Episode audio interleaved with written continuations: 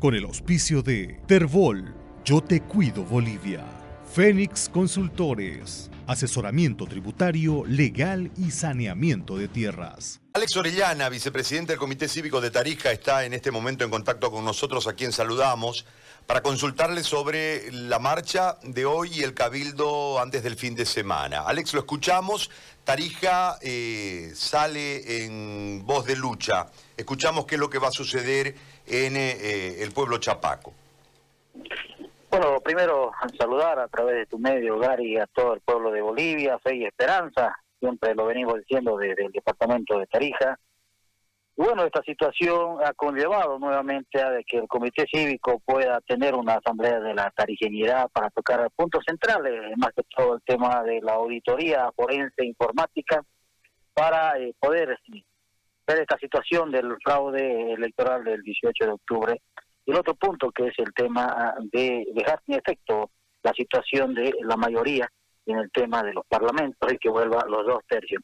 Tal situación ha conllevado de que la Asamblea de la Dignidad pueda convocar a una gran marcha el día de hoy a las 16.30 para eh, poder hacer escuchar la voz del pueblo y posterior a eso tener un, un pequeño mitin donde van a eh, expresar el sentimiento que se tiene desde Tarija ante esta actuación de nuestras autoridades que lo único que hace es crear zozobra en la ciudadanía tarijeña y boliviana. ¿Esto va a derivar en un cabildo? ¿Cuándo será el cabildo? ¿El viernes, entiendo?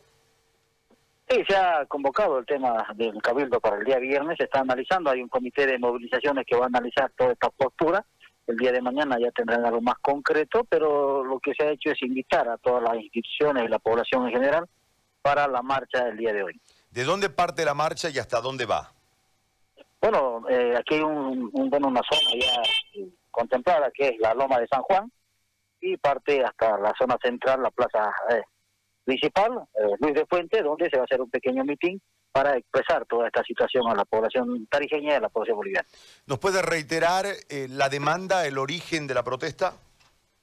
Claro que sí, en la Asamblea se han tocado varios puntos en la coyuntura que se está viviendo en Bolivia y los dos puntos centrales, que sería el tema eh, de pedir al órgano electoral la auditoría informática para que se pueda descartar todo el tema del fraude electoral, como así también que vuelva nuevamente el tema de los dos tercios, porque eh, una situación de mayoría eh, contemplan, no contemplan una falta de equilibrio dentro de los poderes.